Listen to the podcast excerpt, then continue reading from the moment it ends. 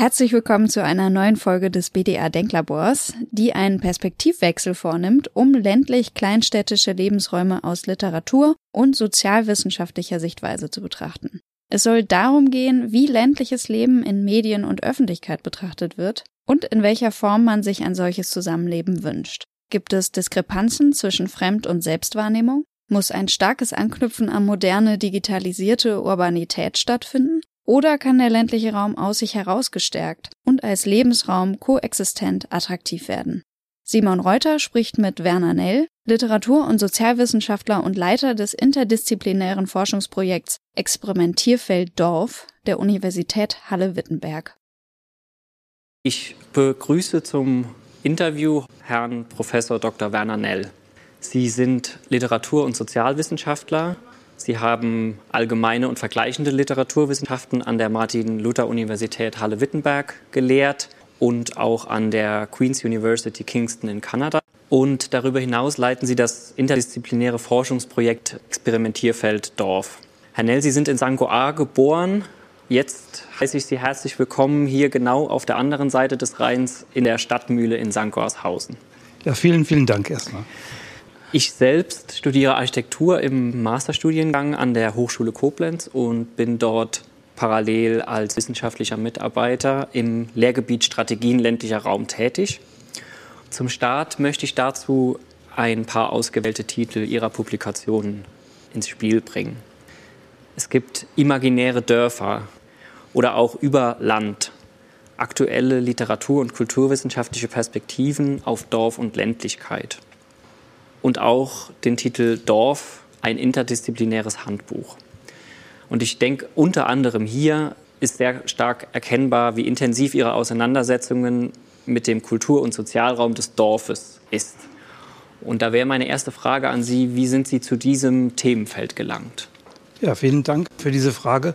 Ich muss dann noch sozusagen noch ein bisschen ergänzen, einen Band. Wir hatten im letzten Jahr einen Band zum Thema Kleinstadtliteratur mhm. gemacht und das ist ja eigentlich auch der Hintergrund. Wenn man aus St. Goar kommt, dann ist das eine Kleinstadt und zwar für die 50er Jahre, soweit ich es in Erinnerung habe, auch noch eine recht lebendige Kleinstadt.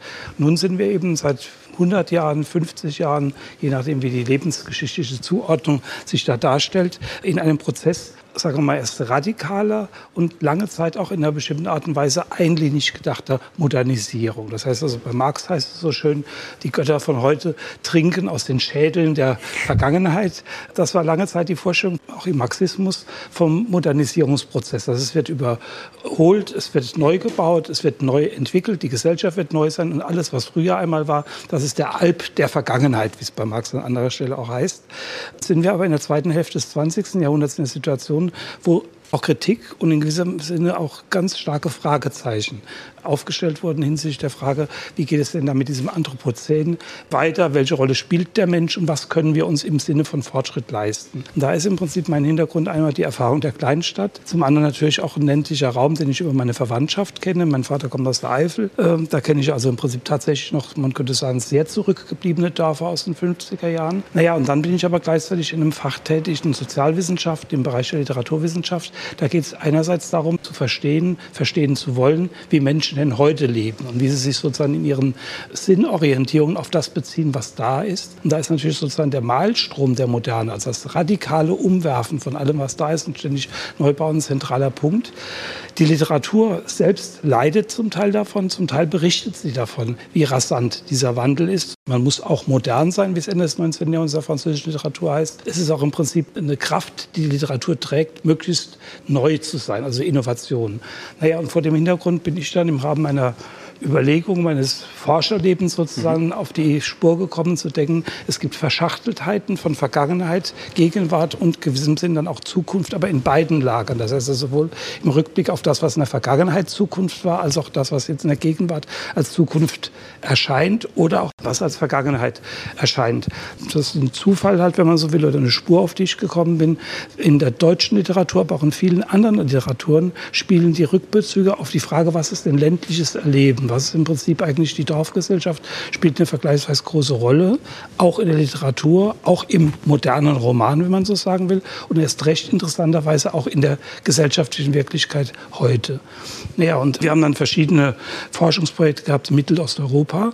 Und auch da ist mir klar geworden, dass sozusagen diese Verschachtelheit von ländlicher Erfahrung und, man könnte sagen, radikaler Moderne, mhm. dass das eine Erfahrung ist, die in vielen, vielerlei Hinsicht Menschen bewegt, im Guten wie im Schlechten. Das heißt, es gibt Reservoire, die aus der Ländlichkeit kommen. Es gibt aber natürlich auch im Prinzip Ressentiments und in einer bestimmten Art und Weise auch die Möglichkeit, das wir, zu politisieren, zu ideologisieren und so weiter. Naja, und vor dem Hintergrund sind wir dann mehr oder weniger in eine Welt gekommen, so um 2010. Da hießen die Schlagzeilen, die Dörfer sterben. Das zieht sich ja dann durch über die verschiedenen Jahre. Gleichzeitig konnten wir feststellen, im Rahmen der Literatur gibt es ganz interessante neue Ansätze, das Beschreiben von Landschaften, das Beschreiben von Dörfern. Also es gibt einen Boom der Dorfliteratur, es gibt einen Boom der, des New Nature Writing, wie es im Englischen heißt. Und das gibt es auch eben weltweit, kann man sagen. Naja, und uns hat dann die Diskrepanz interessiert, warum lesen und schreiben die Leute über etwas, wo sie nicht leben wollen, wenn man es jetzt mal aus mhm. so einer Formel bringen kann. Und das war der Ausgangspunkt, sag mal, für uns, uns sich mit dem Dorf zu beschäftigen. Sie haben das Bild, was geschaffen wird des dörflichen Raumes in Medien und Öffentlichkeit schon angesprochen gerade. Welches Bild ist das Ihrer Meinung? Wie, wie wird das aufgebaut? Ja, aktuell?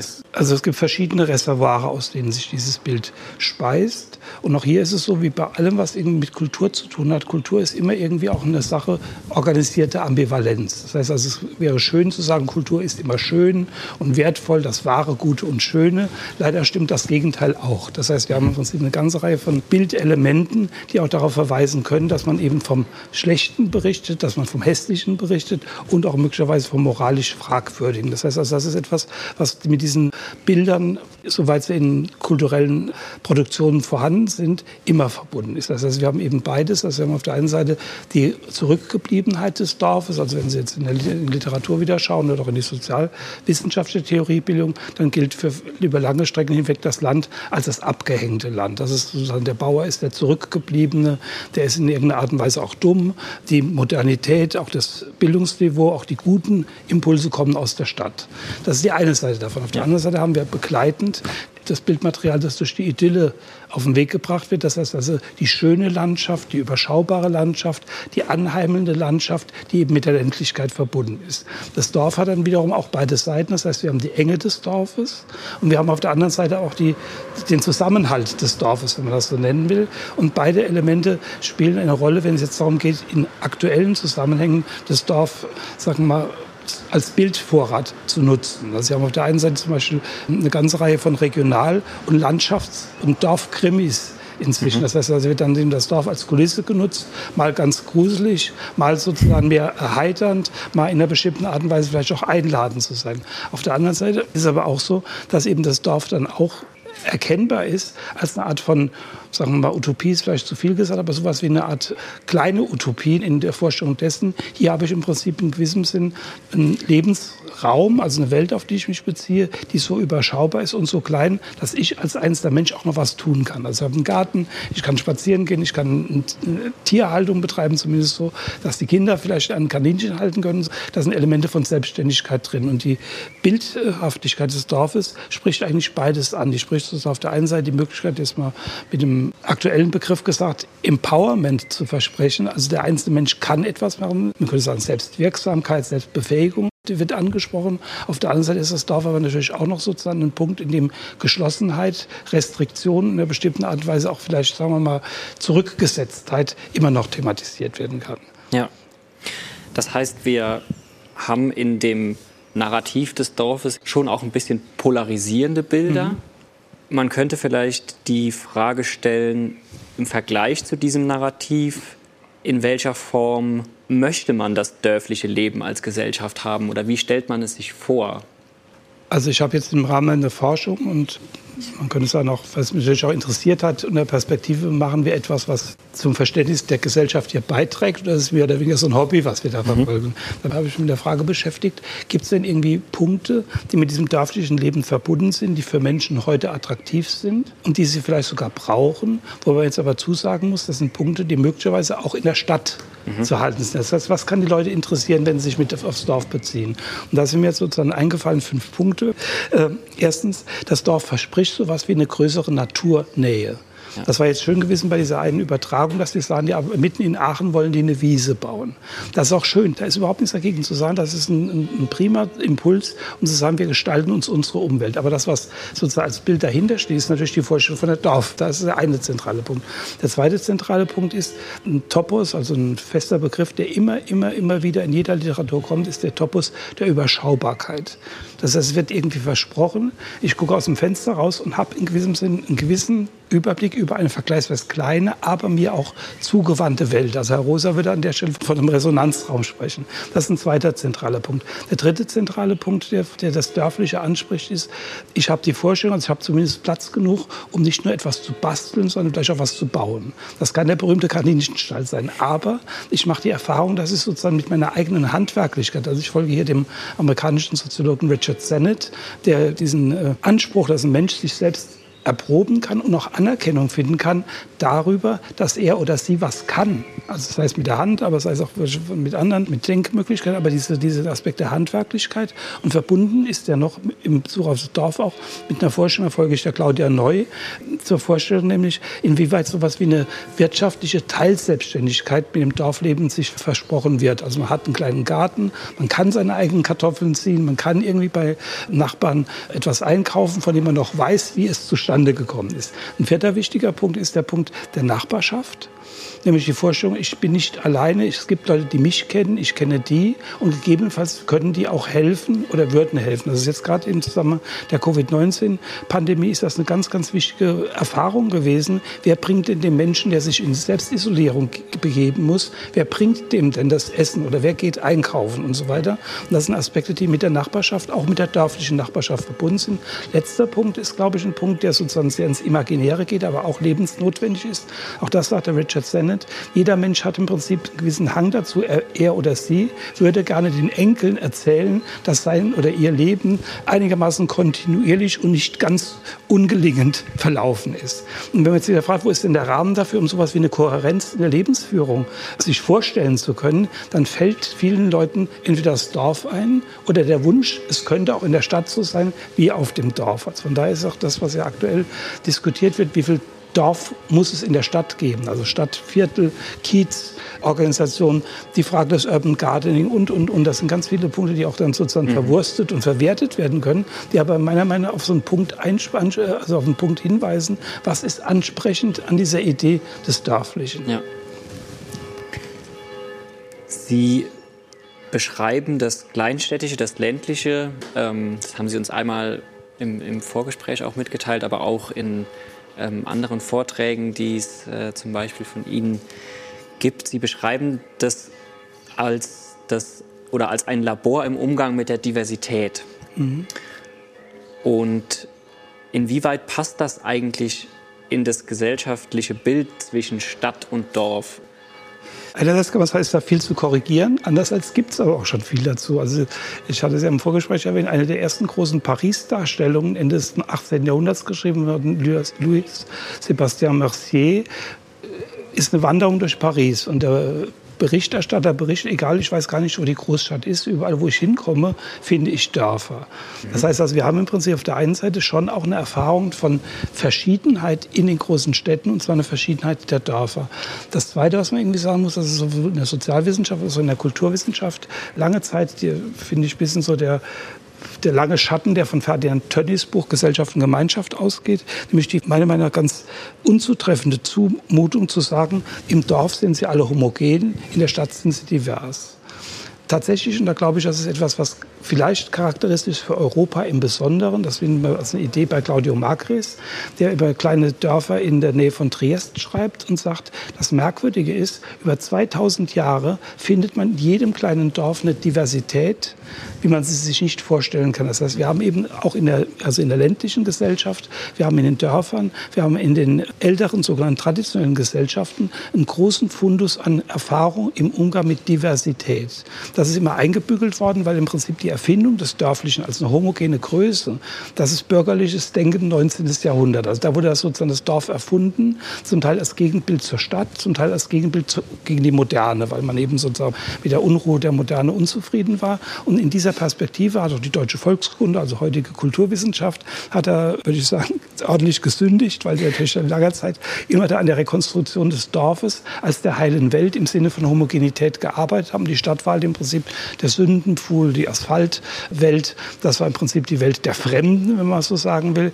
Äh, noch bei Georg Simmel, der ja einen berühmten Aufsatz geschrieben hat über die Großstädte, findet man das irgendwie sozusagen in Akzenten wieder. Ja, in der Großstadt ist also Lebendigkeit und Nervosität. Auf dem Dorf sind die Leute im Prinzip nicht in der Lage, da mitzukommen. Sie sind froh, wenn sie sozusagen in Ruhe gelassen werden. Das ist sehr holzschnittartig dargestellt. In Wirklichkeit wird man sagen können, wir haben im Prinzip eben auch in der Kleinheit der Dörfer, auch in der kleinen Stadt, diese kleinen Städte haben alle im Prinzip Erfahrung beispielsweise im Umgang damit. Wie geht man denn damit um, dass verschiedene Konfessionen, auch verschiedene Religionen miteinander leben und miteinander sogar die Straße teilen müssen. Also es gibt eben vor der Shoah gibt es in all diesen Städten hier jüdische Gesellschaften. Es gibt Erinnerungen an die Türkenkriege, wie auf Deutsch Hausmann beispielsweise heißt, könnte im Ursprung Ostmann geheißen haben. Ostmann war eine Sammelbezeichnung für die Menschen, die in irgendeiner Art und sei es als Kriegsgefangene, sei es als Überläufer, sei es per Zufall, über die Türkenkriege hinweg nach Europa gekommen sind und hier aber geblieben sind. Das heißt, also, da gibt es ganz viele Verschlingungen in diesen Mustern drin, sodass man im Prinzip sagen kann,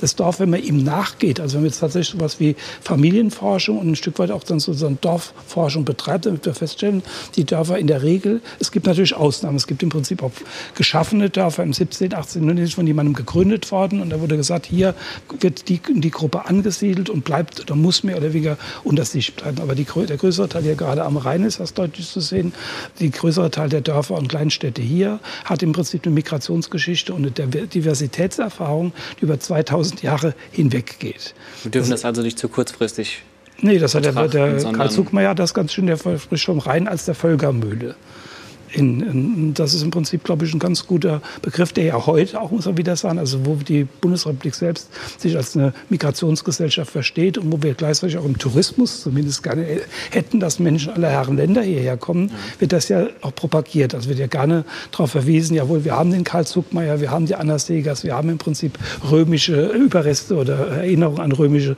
Legionäre von vor 2000 Jahren und die kamen aus Syrien, aus dem Libanon, aus Griechenland, aus dem, was von heute aus die Ukraine sein sollte mhm. und so weiter, aus Spanien. Auch das finden wir ja schon bei Zuckmeier. Die haben im Prinzip verschiedene Hautfarben gehabt und sie konnten aber miteinander umgehen, offensichtlich möglicherweise besser, als das heute der Fall ist. Ja.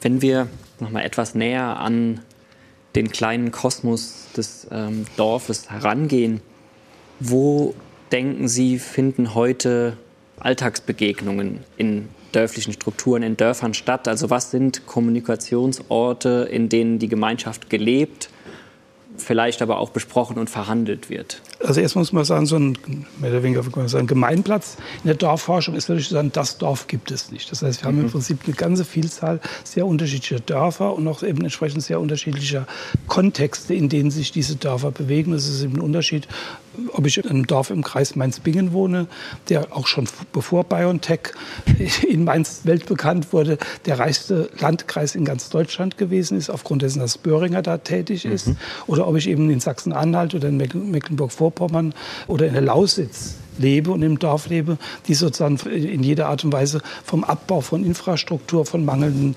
Möglichkeiten zu investieren und so weiter geprägt sind. Das heißt also, soweit ist es natürlich ganz schwierig. Das ist die Frage, ob ich in einer Landschaft lebe, in der die Dörfer von Zuzug herausgefordert werden oder ob sie von Abwanderung herausgefordert werden. Und insoweit ist es verschieden und ich glaube, man muss dazu sagen, es ist wahrscheinlich auch nochmal von verschiedenen Ländern und Landschaften unterschiedlich. Aber die traditionellen Gesellschaften verfügen über ein hohes, und wenn ich jetzt ganz Europa bezogen, das ist für Italien finden, für Spanien, für Frankreich, für Polen, äh, für Deutschland selbstverständlich auch, verfügen über verschiedenste Formen der lokalen Selbstorganisation. Da hat Peter Blickle, der Historiker, hat da über Jahrzehnte hinweg geforscht zum Thema der Kommunalismus, also in welcher Art und Weise wird Gemeindeleben organisiert organisiert. Und dann haben sie natürlich verschiedene Möglichkeiten. Es geht zum Teil über Familien, es geht zum Teil über Berufsfelder, es geht über Geschlechterrollen, es geht über Altersklassen, die sich sozusagen jeweils organisieren. Und das ist natürlich, könnte man sagen, für die traditionelle Gesellschaft eher so, dass dann einmal festgelegte Zuordnungen, Begegnungsmöglichkeiten dann auch gehalten werden. Also eben Kirmes beispielsweise oder eben ein Marktplatz oder eben eine Gemeindeversammlung oder aber auch eine Rebellion, die eine Rolle spielen kann. Das ist jetzt in der unter den Bedingungen der Moderne mit der Mediengesellschaft natürlich, man könnte sagen, immer mal erst pluralisiert. Das heißt, wir haben das sozusagen in der, in der Vielfalt und damit natürlich auch in der Weise, dass nichts richtig festgelegt ist. Trotzdem muss man klar sagen, das, was im Prinzip auch jetzt die, egal ob das Bundesinnenministerium das sagt, ob es die Landesregierung Rheinland-Pfalz sagt, das ist im Prinzip ein Konsens. Wir haben in Deutschland eine Stärke, das sind die Vereine. Sportvereinen, Karnevalsvereinen, ähm, Kirmesvereinen, keine Ahnung, was man sich noch so, also die Landschaftspflege, die Landfrauen, die katholische und die evangelische Kirchengemeinden, entsprechende Jugendorganisationen, die da eine Rolle spielen, all das ist da und kann im Einzelfall auch genutzt werden, um so ein Ort der Begegnung zu werden. Das braucht zum Teil Unterstützung von Staat und Politik. Wir haben ja verschiedene Programme. Also dieses, unser Dorf soll schöner werden, hieß das früher, jetzt heißt es unser Dorf hat Zukunft. Das führt im Einzelfall dazu, dass tatsächlich vor Ort sich Leute zusammenfinden, die daran was machen wollen. Viele Dörfer, jetzt beispielsweise in Rheinhessen, äh, haben im Prinzip Dorfentwicklungs gebildet. Da lädt die Bürgermeisterin alle zwei Monate mal ein zu einem Gespräch. Wer möchte sich beteiligen an der Frage, was man mal an dieser Stelle, dieser Stelle, dieser Stelle. Das sind im Prinzip Begegnungsfelder.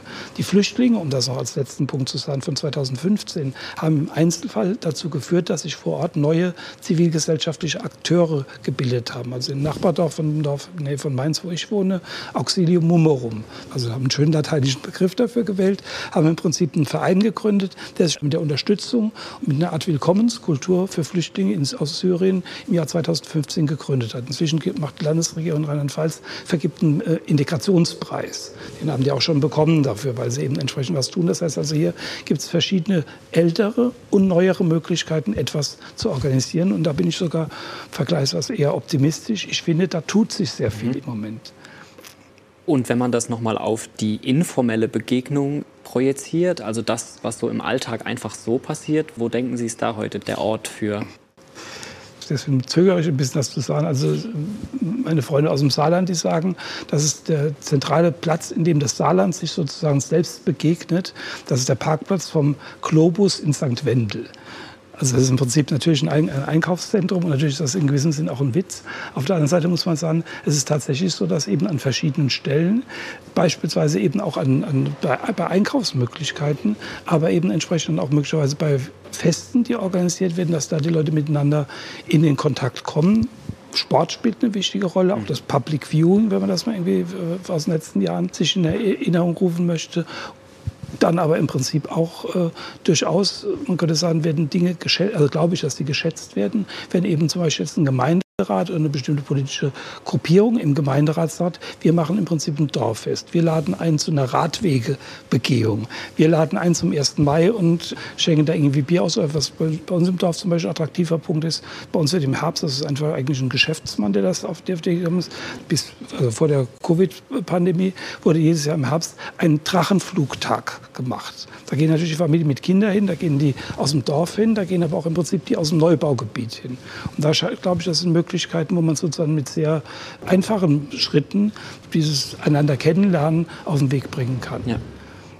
Also man muss klar sagen, Gesellschaft ist kein Zuckerschlecken, sondern Gesellschaft ist, Dahrendorf hat das schön formuliert, die ärgerliche Tatsache der Gesellschaft. Ich muss damit leben, dass andere Leute, die ich nicht leiden kann, trotzdem sozusagen in meinem Umfeld vorhanden sind und da aneinander vorbeizukommen, sich aufeinander zu beziehen. Das ist die Aufgabe. Man muss jetzt nicht irgendwie nach dem Muster Friede, Freude, Eierkuchen oder nach der Familie Gesellschaft organisieren wollen. Gerade an dieser Reibung kann natürlich aber auch was entstehen. Mhm. Also da zeigt sich ja dann eventuell auch, worum geht es uns. Ne? Ja, aber man muss halt auf der anderen Seite sagen, es gibt auch das bietet die traditionelle Gesellschaft, bietet, bietet traditionelle Dörflichkeit. Die haben immer Institutionen gehabt der Konfliktbearbeitung. Also dass es irgendwie dass es einen Streit gibt, dass die Nachbarn sich so miteinander streiten, dass da irgendwie äh, über den Gartenzaun irgendwas wächst oder dass der eine dem anderen die Kirschen klaut oder dass man sich über die Frage streitet, wem gehört dieser Acker überhaupt oder über Erbschaft und so weiter. Und dieses Konfliktmanagement, das ist im Prinzip ein hohes Gut. Dafür gibt es beispielsweise in den Gemeindeordnungen den Schiedsmann, wenn man mal so sagen will, weil da gibt es eine Schiedsfrau auch, sollte es geben. Man muss aber irgendwie auch dazu sagen, das heißt, es wird auf einer vergleichsweise niedrigschwelligen Ebene wird angeboten, dass bestimmte Konflikte Konflikte gar nicht erst so hochkochen. Mhm. Und auch das ist eine Erfahrung, die jetzt, ich bin ja noch Mitglied im Institut für Sozialpädagogische Forschung Mainz, also Sozialforschungsinstitut, da haben wir selbst eigene Erkundungen zugemacht. Nochmal zurückgezogen auf den Zuzug von Flüchtlingen 2015, da ist die Erfahrung die, dort in den Dörfern, in denen sich irgendjemand gefunden hat, der gesagt hat, ich übernehme die Verantwortung, kümmere mich darum, dass hier was passiert. Das konnte der Pfarrer sein, das konnte irgendwie so eine Art Dorfpatriarch sein, das konnte irgendwie die angesessene, angesehene, alteingesessene Familie sein. Überall da, wo jemand in der Art und Weise aktiv geworden ist, ist es zu keiner weiteren Gewalt oder sonstigen Zusammenstößen gekommen da, wo im Prinzip die Leute gesagt haben, ja, da wird vom Landratsamt uns jemand hier ins Dorf gesetzt und keiner kümmert sich da ist die Möglichkeit groß, dass irgendwie im Laufe der sechs Wochen irgendwie nachts jemand hingeht und sprüht da irgendwie an die Wand Ausländer raus oder so irgendwas. Das heißt, es ist tatsächlich, man will eine Gestaltungskraft, die vor Ort mhm. vorhanden sein muss, aber die auch vorhanden ist. Und die muss man aber entsprechend dann auch erstens anerkennen, also auch respektieren, dass es die gibt. Und zweitens lässt die sich auch fördern. Ja, vielen Dank. Ja, wenn wir jetzt noch ein bisschen in die Zukunft blicken wollen, dann möchte ich sagen, beim Thema Kommunikation, die findet heute auf sehr vielschichtigen Ebenen statt. Die ist im Prinzip nicht mehr, nicht mehr nur linear verortet. Ähm, und zum Teil sind es auch ganz neue Ebenen der Kommunikation, die dazukommen. Die Auswirkungen dann auch der Digitalisierung, wenn wir uns da die Zukunft anschauen und auch die Sichtweise auf den Wohnort Dorf, oder vielleicht auch wieder den Arbeitsort Dorf. Was könnte die Zukunft da bringen? Also zum einen würde ich gerne sagen, also so viel, so viel habe ich aus der Soziologie gelernt. Wir sind unabdingbar modern. Und gerade die Bundesrepublik, um das jetzt mal zum Beispiel zu sagen, wir sind eine Stadtgesellschaft. Das heißt also die Forschung, es gibt ein Dorf außerhalb, sagen wir mal, dessen, was der urbane Raum anbietet an Möglichkeiten und auch an Erwartungen verspricht. Ein Dorf außerhalb dieser Gesellschaft können wir uns gar nicht denken. Das kann man im Prinzip bestenfalls sich irgendwie als reaktionäre Utopie vorstellen. Und da ist vernünftigerweise, wird man sagen können, da wird auch keiner hin zurück wollen. Also die Dörfer in der Eifel, die ich noch selbst kennengelernt habe, ohne Elektrizität, ohne zentrale Wasserversorgung, mit Hausbrunnen, die so vergiftet waren, dass die Kinder blind wurden. Das kann keiner wollen und kann auch keiner, da, da gibt es keinen zurück, da kann man noch so heimattümelnd das Ganze ansprechen. Was aber da ist es im Prinzip, dass innerhalb dieser Bedingungen einer urban geprägten Moderne die Leistungen, die diese urban geprägte Moderne bietet, und das ist Infrastruktur, das ist im Prinzip Versorgung mit Breitbandkabel, wenn man das irgendwie so nennen will, das ist Zugang zu Bildungsmöglichkeiten, das ist Zugang zu Konsummöglichkeiten, das ist Mobilität, das ist eine gewisse Art, sag mal, Toleranz im Umgang mit Vielfalt. Das sind Dinge, die eigentlich aus der Stadt sozusagen in der urbanen Moderne Ausstrahlung haben und die strahlt natürlich auch in die Dörfer aus. Umgekehrt müsste man wieder sagen, das bedeutet aber auch, das Leben in den Dörfern einen Anschluss finden muss oder Anschluss finden sollte an diese Bedingungen, die damit gegeben sind. Und das ist eben dann beispielsweise die Möglichkeit, an diesen medialen Versorgungs Netzen teilzunehmen, was in der Konsequenz ja auch bedeutet, also auch hier muss man jetzt nicht alles rosa malen, aber ich glaube, dass es in der Tendenz auch dazu führt, dass tatsächlich die Attraktivität des Lebens in eher naturnahen Zusammenhängen, also im Dorf, auch deswegen größer wird, weil man beispielsweise über eine gute Internetverbindung tatsächlich vieles von zu Hause mhm. aus leisten kann und sich das Vergnügen machen kann, tatsächlich auch von mir aus sechs oder acht Stunden am Tag zu arbeiten, aber anschließend auch noch einen Spaziergang machen zu können in einer mehr oder weniger naturbelassenen Umgebung. Genauso ist die Versorgung, also das, was Nahrungsmittelproduktion, die spielt eine Rolle und es spielt natürlich auch die, eine Rolle, wie sozusagen Energieversorgung und Energieverbrauch gestaltet werden kann. Auch da gibt es viele Möglichkeiten, das sozusagen auf dem Land anders zu inszenieren, anders auf den Weg zu bringen. Insoweit würde ich denken, dass die Zukunft darin besteht, bestimmte notwendige und Leistungen, also auch wirklich gelingende Leistungen der Moderne in diese dörflichen Regionen zu bringen, was aber auf der anderen Seite tatsächlich auch zu einer Aufwertung des Dorfes führt und nicht, wie man das in älteren moderne Theorien sich vorgestellt hat und sagt, ja, wir schließen das Dorf jetzt an die Stadt an. Also das Dorf wird irgendwie sozusagen in gewissem Sinn, glaube ich sogar, wird eine Zukunft haben, auch der ländliche Raum wird eine Zukunft haben, aber eben als Zukunft zu Konditionen, die die Moderne auch bietet. Dann sind wir ganz gespannt, was uns die Zukunft bringt und was uns erwartet. Herr Nell, ich bedanke mich sehr herzlich für unser Gespräch. Für mich als angehender Architekt, wie ich es vorhin schon genannt habe, der sich so ein bisschen mit dem Dörflichen beschäftigt, eröffnen Ihre Impulse aus dieser sozial- und kulturwissenschaftlichen Sichtweise nochmal es eröffnet nochmal eine andere Perspektive, eine mhm. wichtige Perspektive auf dieses Themenfeld. Vielen Dank dafür. Das war Folge 22 unseres BDA Denklabors. Bei Anregungen, Lob und Kritik schreiben Sie uns gerne eine Mail an denklabor.bda-bund.de.